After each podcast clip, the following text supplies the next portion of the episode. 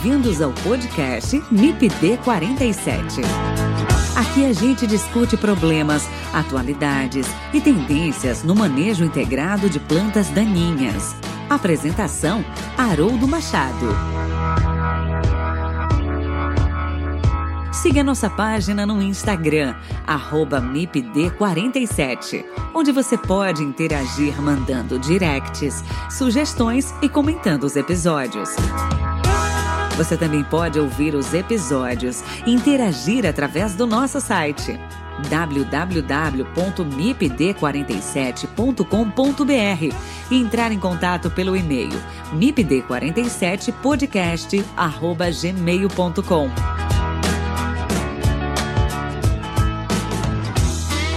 O MIPD 47 tem o apoio do Comitê de Ação à Resistência aos Herbicidas, o Agarac BR Quer saber mais sobre resistência de plantas daninhas a herbicidas?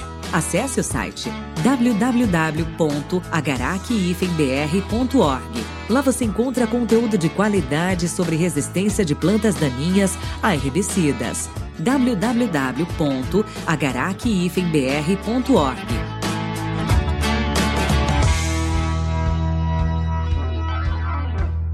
Olá pessoal, tudo bem? Que bom estar com vocês em mais um episódio do MIPD 47 Podcast. E nesse episódio eu vou conversar com a doutora Nube Maria Correia, pesquisadora da Embrapa Cerrados. Nós vamos conversar sobre os desafios no manejo de plantas daninhas em sistemas produtivos inseridos no bioma cerrado.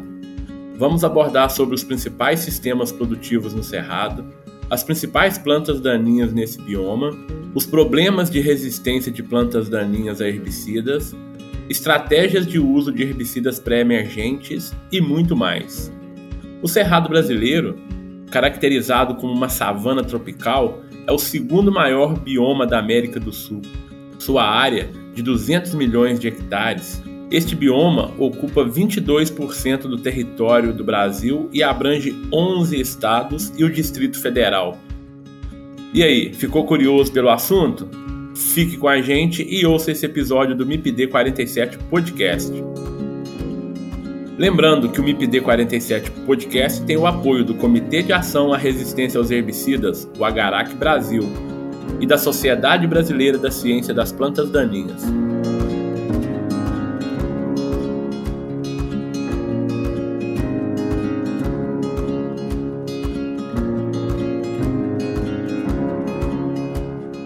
Olá, Núbia, tudo bem?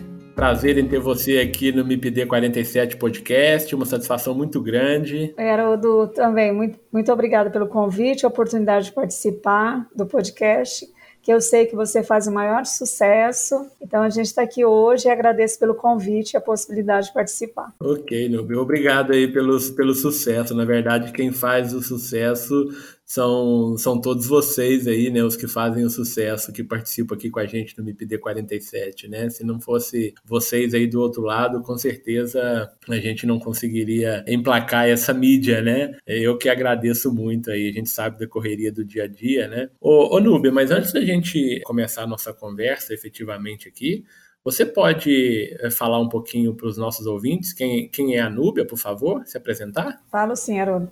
Eu só queria fazer uma complementação, Haroldo, que parabenizar você pela sua iniciativa. Eu sei que os participantes são importantes, mas se não fosse você ter a iniciativa de fazer o podcast, nada estaria funcionando. Então, você merece os parabéns também.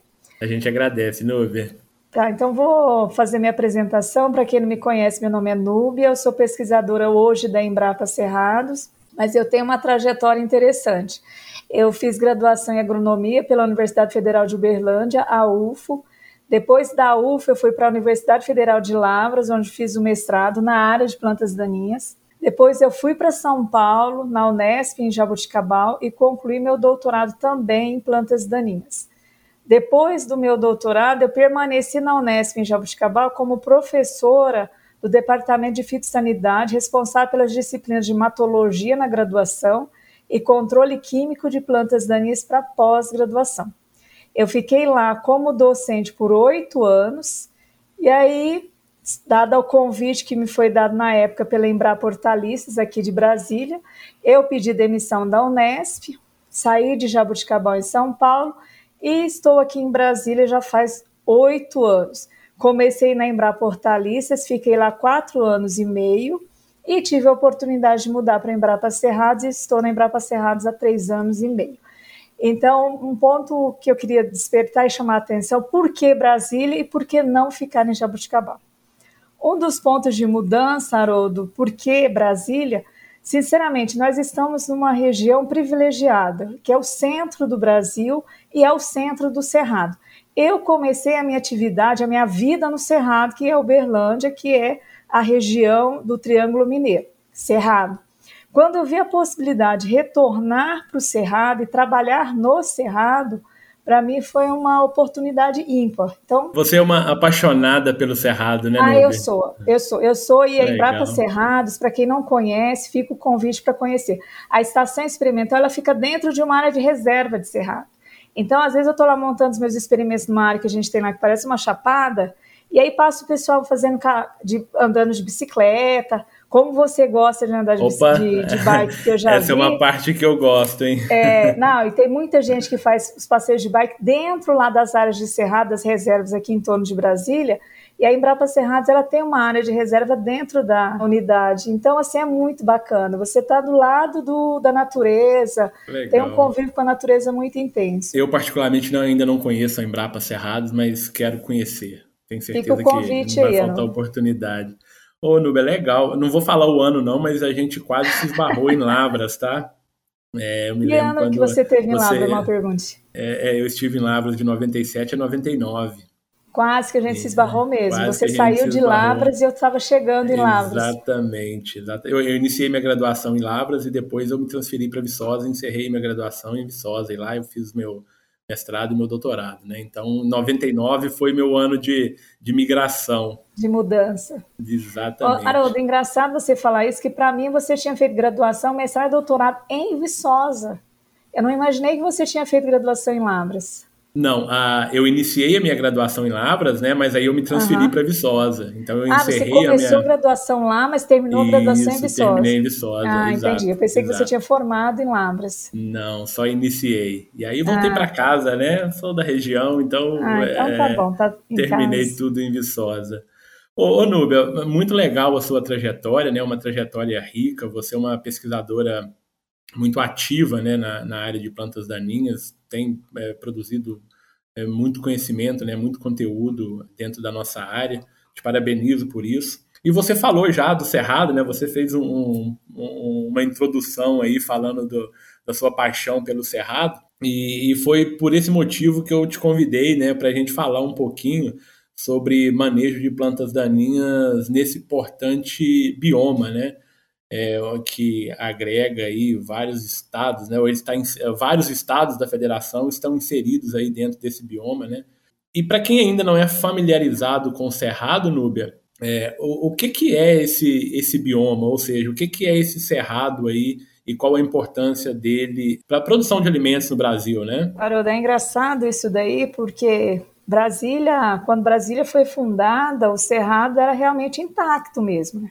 Basicamente, o progresso veio para a região do Cerrado, que hoje o Cerrado ocupa quase 24% do era, né, o bioma Cerrado, 24% do território nacional, que equivalendo isso daí dá em torno de 200 milhões de hectares, né? Então é muita coisa, né? É o segundo maior bioma do país a expansão é, das áreas agrícolas para as regiões do Mato Grosso, Goiás, Tocantins, Matopiba, muitas áreas de cerrado dessas regiões, pela expansão agrícola né, e agropecuária, fez que muito desse cerrado não exista mais, né? A vegetação não, ela foi substituída, né? Seja pelas cidades, estradas, agropecuária em geral.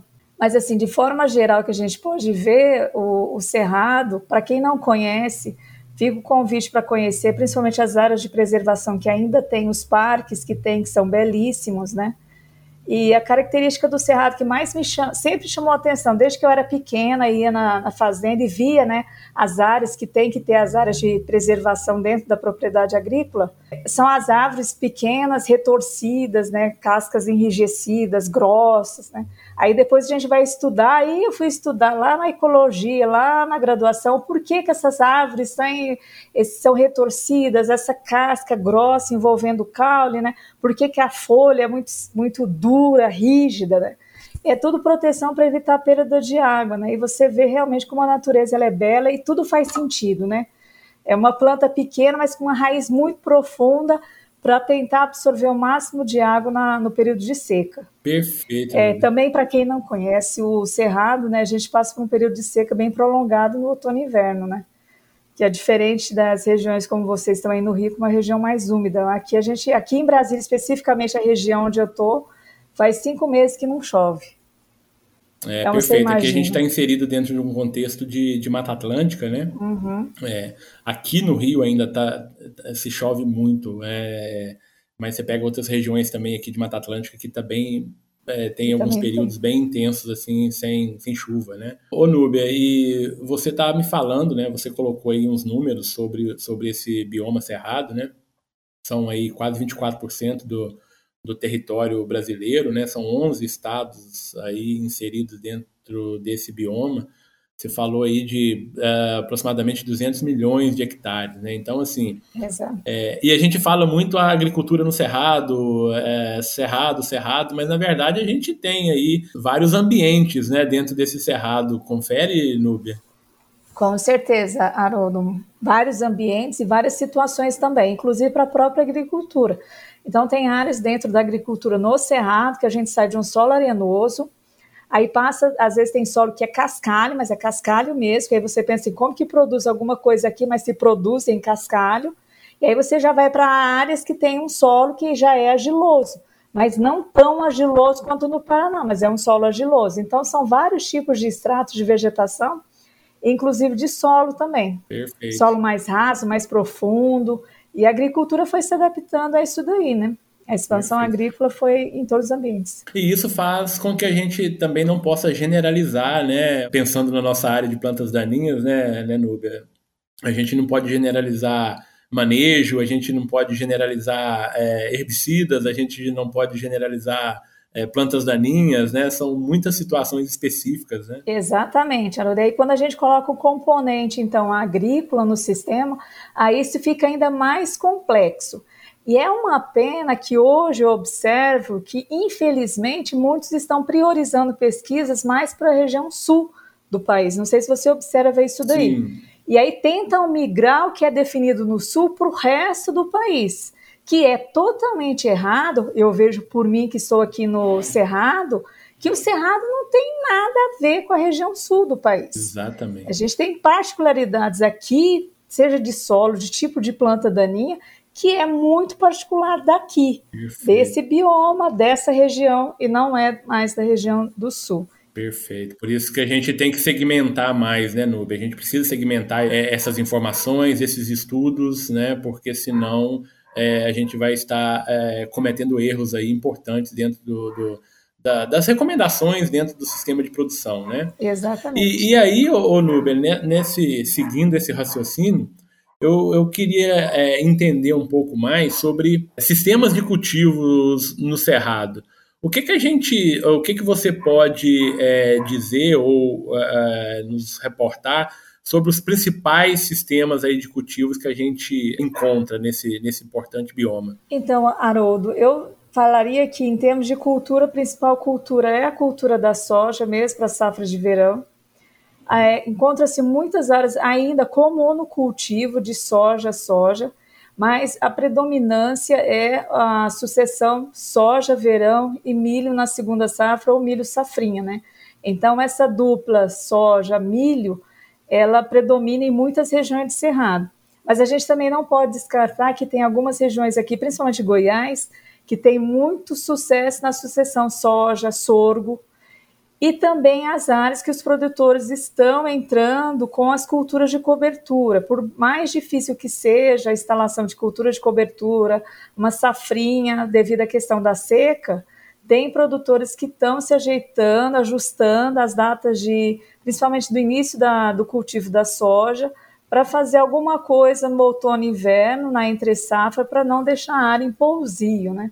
Porque a gente sabe que a grande dificuldade do cerrado é o período outono e inverno que é seco Perfeito. e não tem condição de umidade boa. Mas basicamente dominando aí eu destacaria soja, milho e em algumas áreas o sorgo também. Perfeito, Nubia. Então a janela ela é um pouco curta pensando em cerrado, principalmente por causa do déficit hídrico, né, que você Exatamente. comentou. Então a gente tem que pensar muito em ajustar os, escolher bem os materiais aí que serão implantados, né, os híbridos, enfim, aí da, materiais de soja, materiais de milho, né? É, basicamente, soja que hoje, devido ao que você falou da janela de plantio para uma safrinha, o pessoal trabalha realmente é com soja precoce, bem precoce mesmo, para colher o mais cedo possível, para entrar com o milho safrinha. E quando não tem como entrar com o milho, ele é substituído pelo sorgo. Haroldo, só queria fazer um chamar uma atenção que o Cerrado tem muita área irrigada. Por favor, Núbia. Então, as áreas irrigadas, e eu me sinto privilegiada porque eu estou num polo de área irrigada, que é a região de Cristalina, com muita irrigação, a região de São Gotardo e Minas também com muita Exato. irrigação.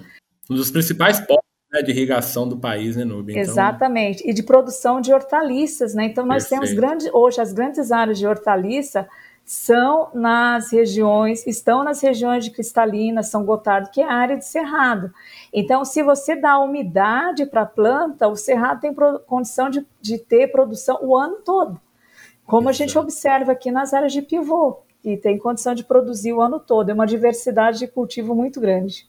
É, não vai ter, no caso, aí uma limitação muito forte de temperaturas muito baixas no inverno, né, Nubia? Então, não, não tendo tem. água, favorece essa produção ao longo Exatamente. do ano. Né? E Legal. são poucas as regiões que têm problema de temperatura mais baixa no inverno e geada. Então, Perfeito. isso daí é um ponto positivo, que essas áreas de geada e temperatura mais baixa não, são, não é tão representativo de, do cerrado, são algumas áreas isoladas. Perfeito. E, e, aí eu vou associar outra, outra, outro ponto aí nessa conversa, né? Se essas áreas elas são propícias aí para as culturas, né? Vamos colocar aqui as culturas agronômicas. O que, que a gente pode pensar também em relação às plantas daninhas, né, Núbia? Exatamente. É, quais seriam aí as, as, os principais desafios no cerrado, né? Pensando aí em espécies de plantas daninhas. Então, Aruda, é tão engraçado isso. Quando a gente coloca água no sistema, as plantas daninhas do sistema irrigado, elas são diferentes do sistema de sequeira. É engraçado isso, né? Perfeito. Porque no sistema irrigado, quando eu entro com as hortaliças, eu já tenho muito revolvimento de solo. Aí eu tenho já um grupo de plantas que são mais adaptadas àquela questão de revolvimento de solo. Mesmo que depois que eu tire a hortaliça e entre com o milho ou uma soja em plantio direto, sem revolvimento de solo, as plantas daninhas ainda são diferentes do sequeiro. Porque você tem aí um, um instrumento de controle que é o mecânico. A gente não pode negar que quando Perfeito. você faz uma grade, um arado ou um cultivador, ou até mesmo enxada rotativa, é um manejo mecânico e também que vai aumentar a infestação, principalmente de é, plantas como tiririca. Agora, Isso. quando a gente vai para o sequeiro, é engraçado, porque a gente já olha para as áreas de sequeiro, todas as plantas daninhas que o glifosato não controla, tem. Estão Tudo presentes tem. nessas áreas. Né, Exatamente. E eu lembro muito bem das minhas aulas lá da graduação, na década de 90, com o meu professor querido, professor Joaquim, lá da UFO, famoso que ele Isso, falava muito bem, citava uma série de espécies bem típicas do cerrado que glifosato não controlava. Bem, com a entrada da soja transgênica, hoje basicamente a gente chega nas áreas e só tem todas as plantas que o glifosato não controla, que é a famosa trapoeraba, erva de touro, todas as espécies de guanchuma que se imaginar tem, corda de viola tem, tem a erva de Santa Luzia, e a erva de Santa Luzia é muito particular desse cerrado. Perfeito. Tem outra também famosa que o pessoal conhece, que é a erva quente, poaia branca, essas rubiáceas tão boas, disseminadas, são todas, estão todas no cerrado. Que glifosato não controla, são plantas tolerantes.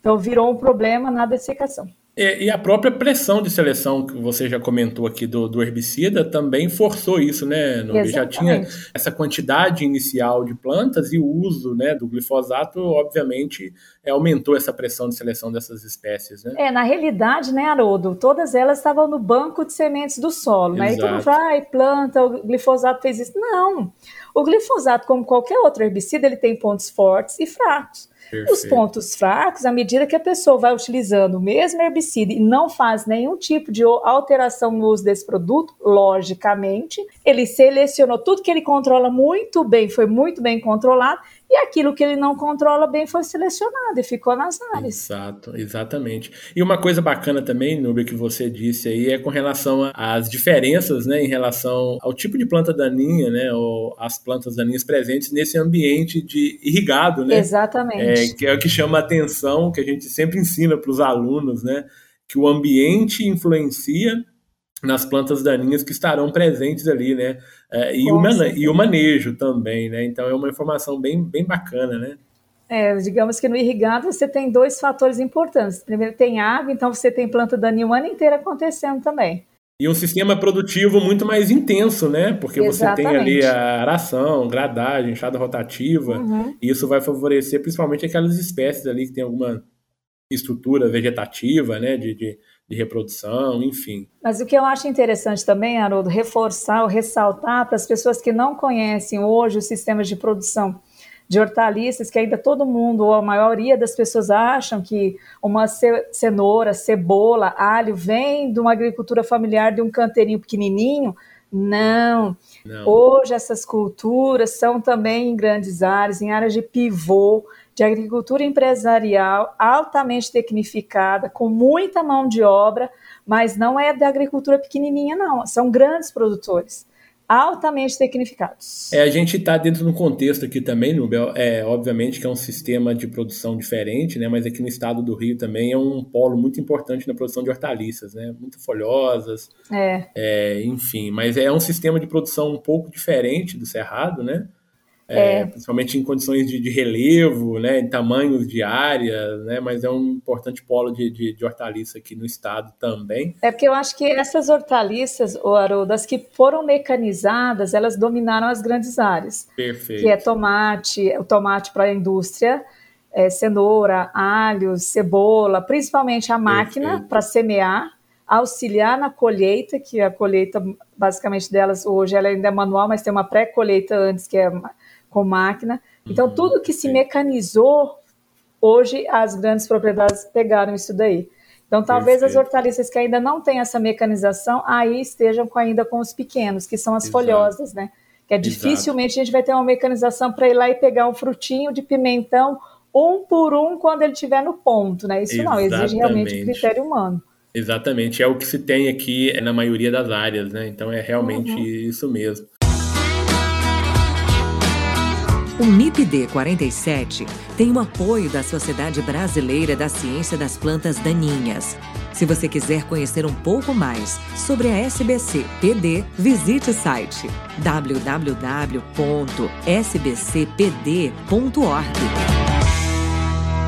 Ô Nubem, você comentou sobre as principais espécies de plantas daninhas aí no cerrado, né? Falou dessa diferença aí básica entre, entre ambiente, né, de sequeiro e, e irrigado, né? Pensando aí no sistema de produção de grandes culturas, né? É, soja, milho nessa sucessão, pensando aí no ambiente também de, de hortaliças, né, que vai vir aí também soja, milho nessas áreas, mas de modo geral você tem ali uma dinâmica diferente de plantas daninhas, né, ou dinâmica de plantas daninhas diferentes espécies diferentes tal. Plantas de mais difícil controle, plantas é, de mais fácil controle, mas eu quero ir para um outro, para um outro ponto que uh, são os casos de resistência, Núbia. Como que estão distribuídos né, esses casos de resistência de plantas daninhas a herbicidas no cerrado? Quais são os principais problemas, né? é, que a gente encontra aí? É, Haroldo, basicamente eu vou focar em dois pontos. Primeiro, trabalhando com uma soja transgênica entrando no universo do glifosato.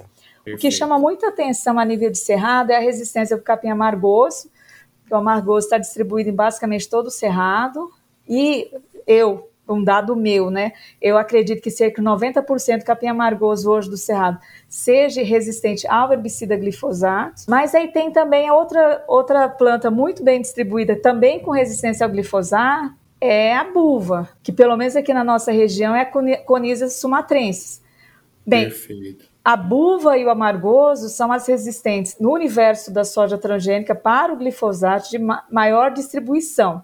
Mas nós temos também outro problema sério que é o capim pé de galinha. E o capim pé de galinha, Leucine índica, resistente ao glifosato e inibidor de ACCase, também ocupa muita área na região do Cerrado. Eu diria que se a, a disseminação do, do pé de galinha fosse similar à do amargoso, né, que é a semente pequena e, pilosa, né, facilmente disseminada pelo vento, estaria disseminado em 90% também das áreas do cerrado, mas ainda não. Ele está uma, uma concentração menor, mas também com impacto muito grande nas áreas, porque ele, ele agrega resistência também para inibidores de CCase, né, que é um Perfeito. outro grande problema que a gente tem aqui.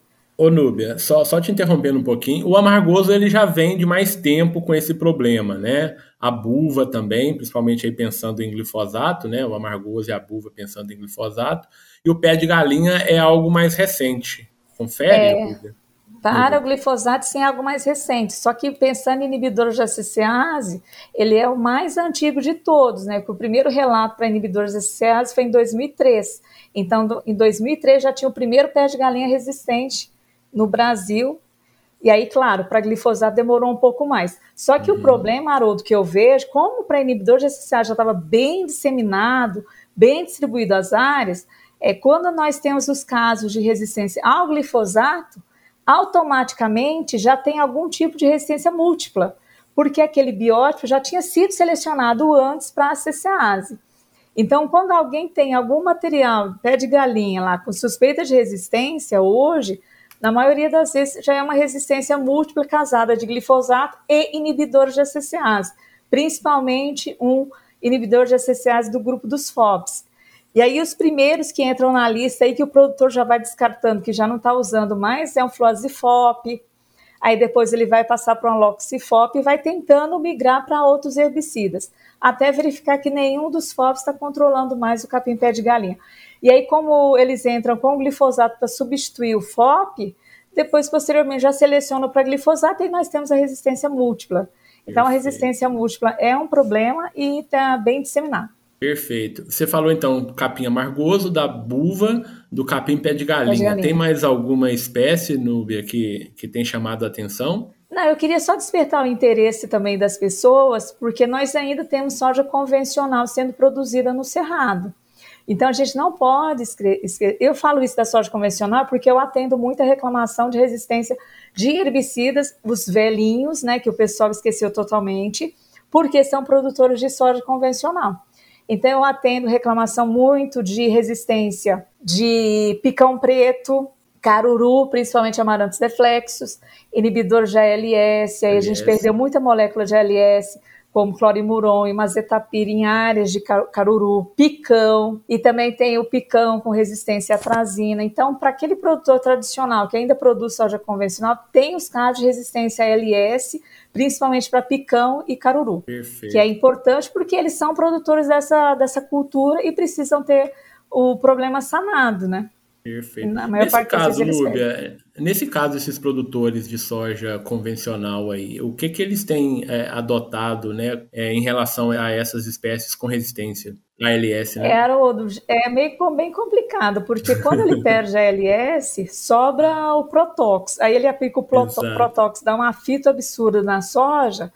A melhor estratégia quando você tem uma população muito alta de uma resistência à ALS é você fazer uma rotação com soja. Olha que, que, que engraçado isso, é você fazer uma rotação com soja transgênica para entrar com glifosato.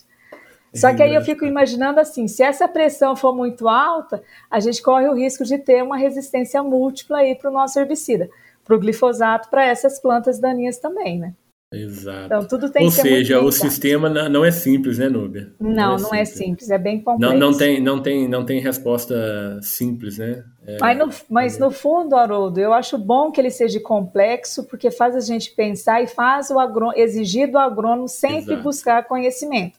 E não ficar acomodado, bitolado no dia a dia e não sair e pensar fora da caixinha, porque se não fizer isso, vai dar tudo errado no final. Exatamente. É só pensar a médio e longo prazo. Eu sempre falo isso, né, Nubia? Os desafios nos forçam a, a pensar diferente, né? Exatamente. A gente tem que exatamente sair da caixinha. Então, os desafios, eles são difíceis, sim. A gente tem cada dia que passa, é, os problemas ficam mais complexos, né? E, e, você falou muito bem, né? A gente tem que conhecer realmente a, a, situação, o problema, a gente tem que conhecer efetivamente a planta daninha, conhecer efetivamente a cultura, conhecer efetivamente os herbicidas que a gente está propondo a usar, né? A recomendação, o posicionamento dessas moléculas, não, não tem como, né? É. Não tem amador, amadorismo, né, Nube? Ah, ainda bem que não. E, Haroldo, só chamando a atenção, é né? claro que que todo mundo que, que é ouvinte do seu podcast sabe disso, mas eu gosto sempre de frisar, e na graduação eu frisava mais ainda. Nós trabalhamos com herbicida, herbicida mata a planta. Ele pode, inclusive, matar a cultura, né? É isso que Perfeito. faz da área de plantas daninhas ser muito diferente do pessoal da entomologia ou, ou do pessoal da fitopatologia, porque inseticida e fungicida não são tão técnicos quanto herbicidas. Exato. Herbicida é um produto muito técnico e muito é, dependente de conhecimento. Porque Exatamente. você pode, inclusive, matar a própria cultura que está trabalhando. É, porque a, a tolerância né, é, é função de, de, vários fatores, né? Ou seja, por exemplo, né, se uma dose abaixo da recomendada pode, não vai controlar as plantas daninhas. E se a gente errar isso para cima, isso pode matar a cultura, né? Pode então, matar tudo, a cultura é, também. Não, mas exatamente. tem outro ponto, Haroldo, fazendo só um comentário, que como eu já deslizei em várias culturas, é muito engraçado isso. Sabia que na cana-de-açúcar a gente trabalha com metribuzin para controlar a soja? Pois é, é e aí você vai lá na soja e está lá recomendado o uso de metribuzin na soja. Então, é seletivo, época, né? Exato, ele é seletivo para soja, mas seletivo como? Se na cana Exato. utiliza para matar soja. Ah, porque uhum. na soja você utiliza em pré-emergência. E na cana você aplica em pós-emergência. Olha que coisinha boba, né? E Exato. o diclosulan, que é o spider, da mesma forma. Uhum. Ele é seletivo para soja em pré-emergência, pré mas mata a soja em pós-emergência. Olha que coisa bacana, isso que uhum. força o aluno a pensar e ter mais responsabilidade em trabalhar com herbicida. Perfeito. Nossa, é, é, são, muitas, são muitos detalhes, né? São muitos detalhes certo. que se a gente não souber, se o profissional se o engenheiro agrônomo que está lá no campo, no dia a dia, ele não se atentar a isso, ele não for um profissional preparado, a probabilidade de dar errado é muito grande, né, Núbia? Ah, com certeza, não. Tem que ler bula, né? O pessoal não gosta Exato. de ler, mas ler bula faz bem. Exato, tem que ler bula, tem que ouvir o MIPD 47, tem, é, que, tá tem que estudar bastante, né? tem que procurar bastante. os colegas, exatamente. Ô, ô Nubia, no, no começo da nossa conversa aqui, você falou, é, você citou, né, que são diferentes tipos de solos com diferentes características. E, e eu vou puxar essa conversa um pouquinho para uhum. herbicidas uhum. pré-emergentes, né? E os uhum. herbicidas pré-emergentes, eles são muito dependentes, entre outras coisas, de tipo de solo, de característica de solo, né? É, e os pré-emergentes, eles são uma ferramenta aí importante né, dentro do contexto do manejo de resistência, né, de plantas daninhas aí com resistência a glifosato e outras moléculas. Você até falou aí de, de alguns velhinhos aí da soja convencional uhum. e pré-emergente se usa muito. E dentro desse contexto, Núbia, de Cerrado, quais são os principais desafios aí é, que você pode elencar no uso de pré-emergentes? Olha, eu diria para você que matéria orgânica baixa, né? É, o pessoal tem que se atentar, porque ele tem que ter um pouco de matéria orgânica, e basicamente o que vai reter esse herbicida no solo vai ser matéria orgânica, e os solos são muito pobres em matéria orgânica, então tem que ter uma, uma boa quantidade de matéria orgânica no solo. O pessoal ele está começando a despertar para uso de herbicida de pré, falando de soja, de poucos anos para cá. Então, porque usava-se muito pouco pré-emergente na soja, na época da convencional. Uhum. No início era muito, mas depois iniciaram os pós, que era LS e a CCAs, passou para pós Exato. e pré-emergência ficou bem baixo. Agora que eu vejo uma certa, um avanço na, no uso dos produtos, mas principalmente daqueles que não têm possibilidade de fitointoxicação.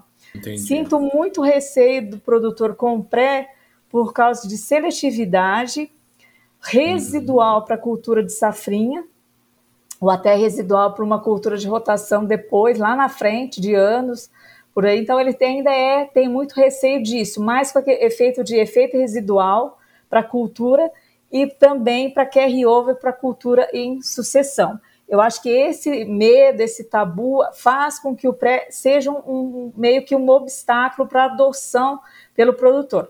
Do que eu observo na maior parte das vezes é aquele produtor que trabalha com o herbicida de pré meio que embutido num produto de pós, por exemplo. É, e é um marketing, uma associação das empresas, né? Uhum. Por exemplo, a FMC ela lança o Profit, que é uma mistura do carfentrazone etil, que é o seu Aurora, o produto comercial, com o clomazone.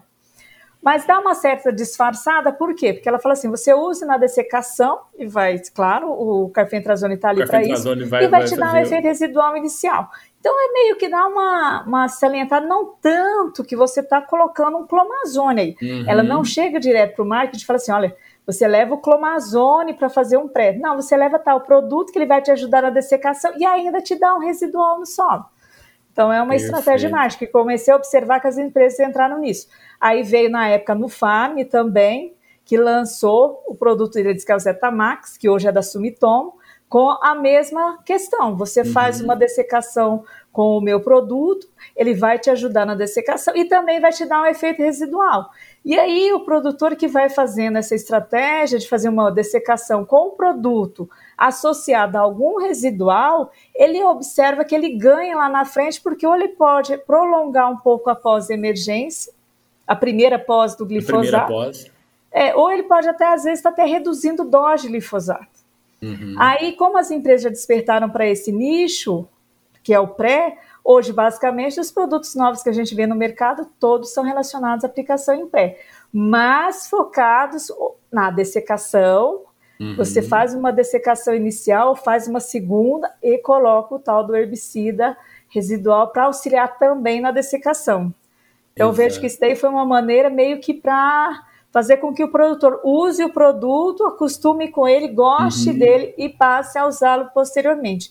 E não unicamente para vender o produto, olha, estou te vendendo um herbicida residual para aplicação para emergência da soja aí eu acho que seria mais difícil do produtor estar tá aderindo à, tecnologia. Perfeito. De, de, forma, entre aspas, inconsciente, o produtor adota o pré-emergente, né? É, e outra coisa que eu acho também, Haroldo, que na última safra foi melhor ainda, porque o glifosato hoje está caro, né? É um herbicida Exato. caro. Então, as pessoas estão pensando duas vezes antes de fazer uma aplicação maciça de glifosato e não diversificar. Exatamente a demanda, a demanda é muito grande por novas alternativas, né, né ao, ao, glifosato. A gente recebe essa demanda todos os dias. Eu gosto demais quando eu chego e o produtor vem e fala assim: ai, o glifosato tá muito caro. Eu, Nossa, que maravilha, adoro. Porque é isso que vai fazer com que eles diversifiquem Exato. o uso de herbicidas. Exato. É o bolso. Porque na técnica, sinceramente, falar, falar, falar de resistência, ah, de, de tolerância de tal coisa. Não, isso não vai mudar nada. O que sempre Exatamente. define qualquer potencial de compra é custo. É Se está caro, eles vão buscar outras alternativas para perder um pouco dessa dependência em relação ao glifosato. Exatamente. E a gente tem observado isso muito nitidamente nesses três últimos anos, né? Em especial, e talvez os dois últimos anos, né, Nubia? É, exatamente. Essa, de, essa demanda por novos produtos e aí vem o posicionamento de novas moléculas, né? Exatamente. É, Para poder é, contornar esse problema, tanto da falta do glifosato, quanto também dos altos preços praticados para a molécula. Pelas né? companhias. Né? Exatamente. Exatamente. Por favor, pode continuar. Não, eu só ia fazer um comentário, Haroldo, que eu gosto sempre de reforçar, reforçar para o pessoal que o, o, herbicida glifosato ele é excepcional, ele é excelente Exato. e não vai sim, ter outro sim. igual. Ah, mas tem problema de planta. Claro que não controla, ele não é uhum. milagroso, não é santo milagroso para resolver todos os problemas. Mas é um herbicida fantástico pela quantidade de produto que se usa no Brasil e no mundo. Se ele fosse tóxico, como o pessoal Exato. diz, perigoso para o ambiente, como o pessoal alega, estava tudo intoxicado e morto. Exato. Não tem não é noção é assim. a quantidade que o pessoal usa no campo desse produto. Tem gente que chega a fazer 5, 6 pulverizações no ano agrícola. Exato. Se esse produto fosse tão perigoso quanto tem gente que alega que é, nossa, a gente estaria numa situação horrorosa. E um detalhe, Nube, é interessante você falando disso. Eu, eu tenho alguns trabalhos aqui, a gente tem feito algumas pesquisas com restauração florestal, né, no bioma Mata uhum. Atlântica aqui.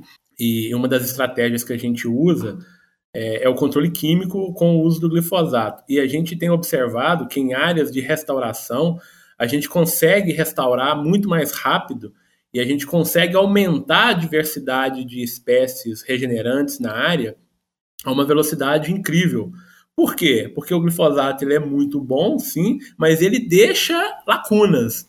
Né? Uhum. Algumas espécies ele, ele não controla, e dentro da restauração, essas espécies que o glifosato não controla são muito importantes. São as desejáveis. Então, é, são as desejáveis, né? Então, assim, é a gente aprender exatamente a lidar com a ferramenta que a gente tem e potencializar os benefícios dela, né? A gente sabe exatamente. que tem os dois lados, mas a gente tem sempre que potencializar o lado positivo e mitigar esses efeitos possíveis negativos aí que, que a ferramenta pode trazer, né? Mas como você bem disse, eu concordo realmente, né, com isso também. O glifosato é uma molécula excepcional, né, segura, né, muito tranquila e não à toa é, vem aí ao longo dos anos sendo usada, né, é, de uma forma bem intensa. Exatamente. Era só fazer um comentário do seu trabalho com as áreas de regeneração que quem é aquele glifosato totalmente contra, se escutar um trabalho desse que o pessoal aplicou glifosato em área de recuperação florestal, vai dar um piti.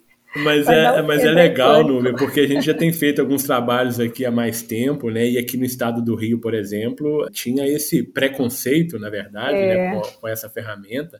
Mas desde 2019, o próprio INEA, que é o órgão aqui ambiental do estado, lançou uma instrução normativa, né, permitindo o uso de glifosato. Né? Uhum. Então, hoje existe uma instrução normativa do INEA que permite o uso de glifosato na restauração florestal, exatamente é, entendendo os benefícios que essa molécula traz para o ambiente, né, para o sistema então eu vou fazer uma, duas, no máximo três aplicações de glifosato nos dois primeiros anos ali da, da implantação do povoamento florestal.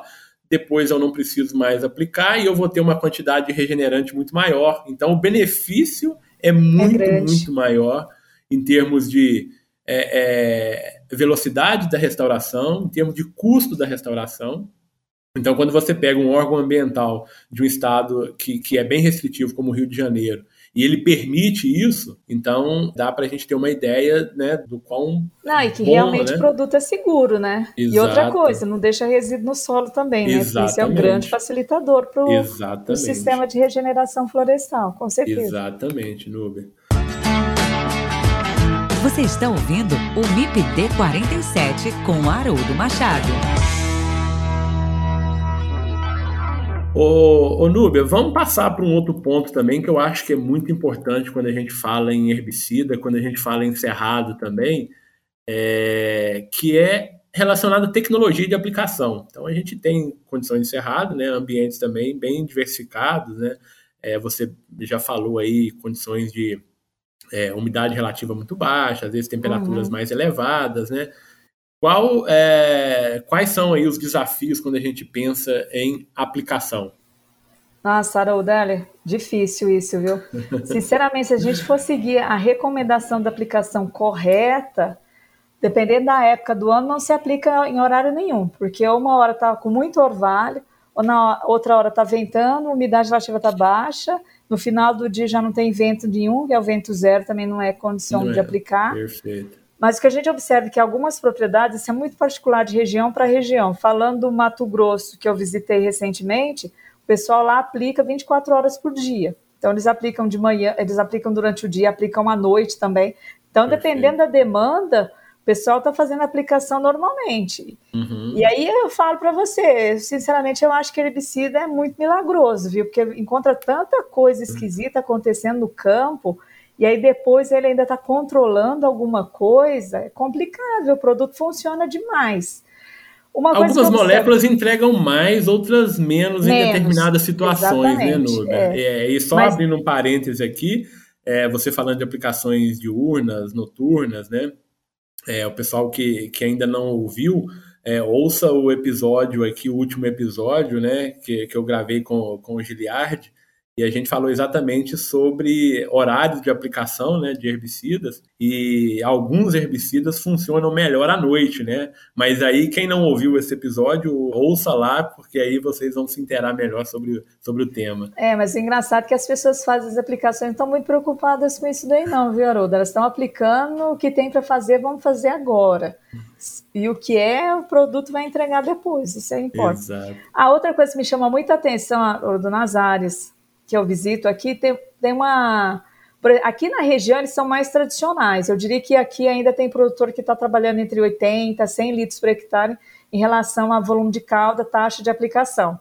Mas já tem regiões do Mato Grosso e do Mato Piba que o pessoal tá trabalhando com 40, 30 litros por hectare de taxa de aplicação. Então, um volume de calda muito baixo, com gotas extremamente grossas, que o pessoal está com aquele mega uniporte, que ele pode mudar 4, 5 pontos, mas ele fica viciado em uma única ponta, uhum. a tal da gota extremamente grossa, que é com indução de ar, e não troca bendita por nada nesse mundo. Aí ele aplica tudo, de herbicida, inseticida, fungicida.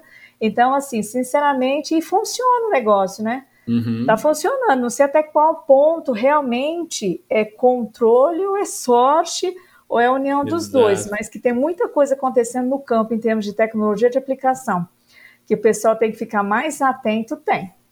É, e aí, quando você fala isso, Nubia, de 30 a 40 litros por hectare, com gota extremamente grossa, né, com pontas de, de indução de ar, é, pensando às vezes em herbicidas de contato, né, é, com certeza você tem ali doses elevadas, né, tem alguma coisa que não está no script, né? Não, a concentração do produto só numa parte mais superior da planta, não Exato. consegue atingir bacheiro, aí você tem rebrote, tem aí você tem um monte de coisa acontecendo, efeito guarda-chuva demais.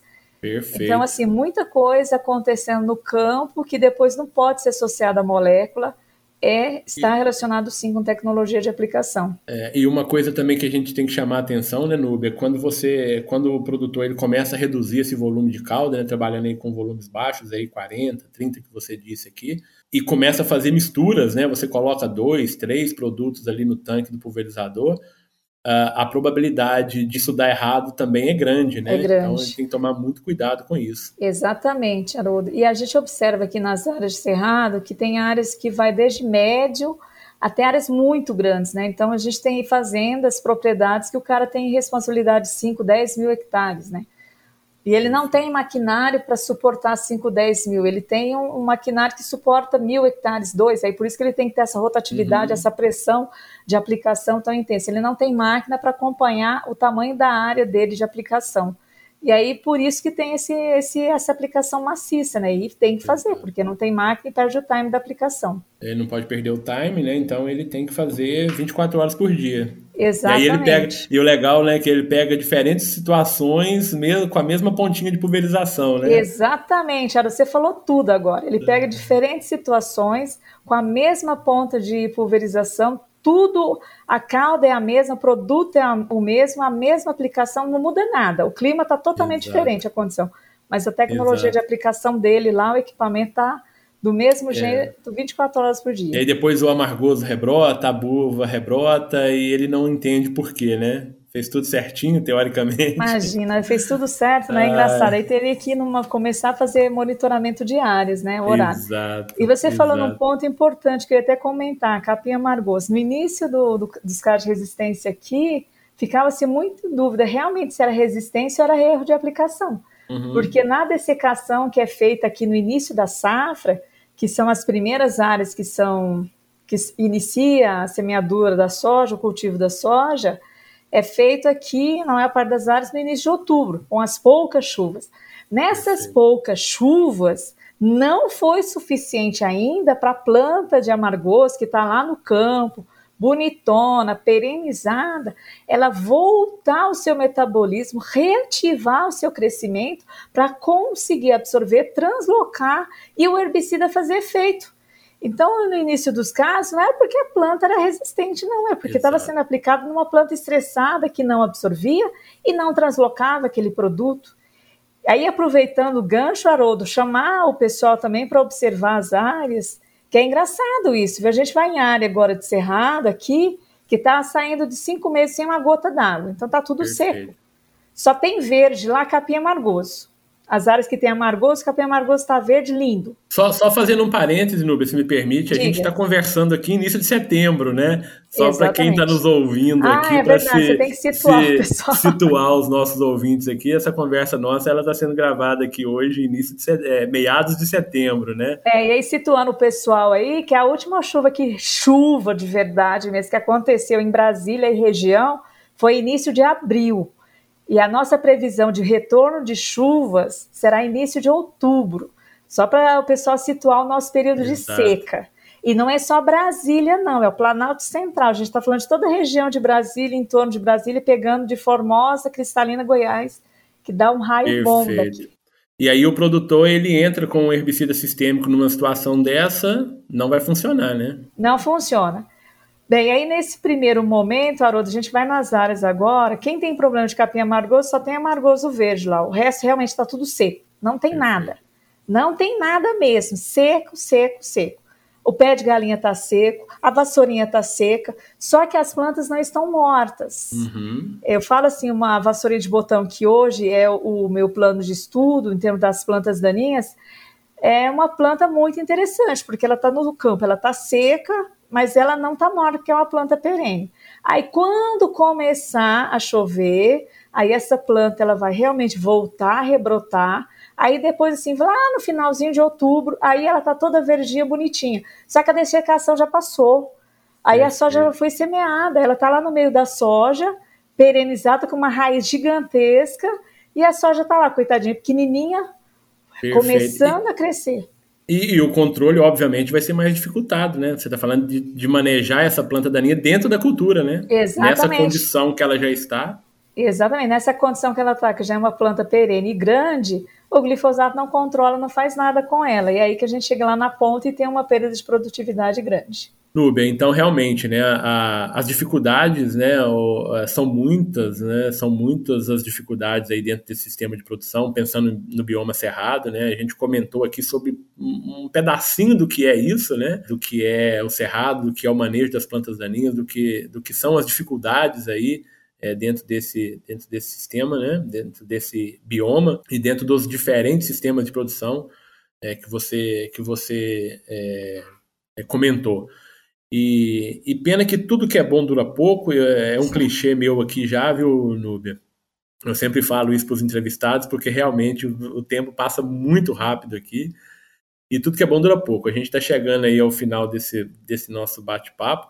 Queria que você é, fizesse aí as suas considerações finais acerca desse, desse tema que a gente bateu esse papo aqui hoje. É, Haroldo, primeiramente eu quero agradecer mais uma vez pelo convite, a oportunidade. Falar do Cerrado, para mim, é excepcional. E como você viu, eu falo bastante. eu falo bastante. É entusiasta. Mas, assim, a gente fica é, muito feliz. entusiasta pela área e pelo Cerrado. Eu acho fantástico, adoro, gosto demais da conta. Isso é muito bom. E quando a gente gosta do que faz, a gente Exato. faz por prazer. E para mim, o trabalho, se me deixar, eu trabalho o tempo todo mas eu gosto bastante. Perfeito. Então, assim, também deixar o convite para o pessoal conhecer o Cerrado, ah, os trabalhos que são feitos no Cerrado, as instituições que estão no Cerrado, nós temos muitos institutos, universidades no Cerrado, e a própria Embrapa também, Embrapa Cerrados. Estamos na numa, numa unidade de conservação de cerrados. Então, quem tiver a oportunidade está convidado a vir a Brasília e conhecer a nossa unidade da Embrapa Cerrados. E você também, Haroldo, tendo a oportunidade de vir a Brasília, venha conhecer Embrapa Cerrado. Certamente irei fazer uma visita, Nube. Você prepara um café, como um bom mineiro aí, eu vou tomar um café aí com você.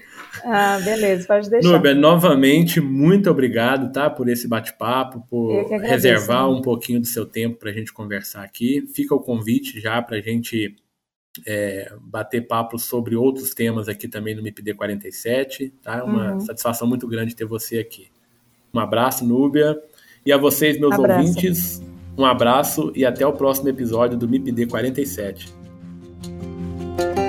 O MIP-D 47 tem o apoio do Comitê de Ação à Resistência aos Herbicidas, o Agarac-BR. Quer saber mais sobre resistência de plantas daninhas a herbicidas? Acesse o site www.agaracifembr.org. Lá você encontra conteúdo de qualidade sobre resistência de plantas daninhas a herbicidas. www.agaracifembr.org. você gostou desse episódio, compartilhe no Instagram marcando o arroba MIPD47. Se quiser enviar sugestões, o e-mail é o mipd47podcast@gmail.com. Ouça também os outros episódios em www.mipd47.com.br. Siga o MIPD47 na sua plataforma de podcasts preferida e também no nosso Instagram, o arroba MIPD47.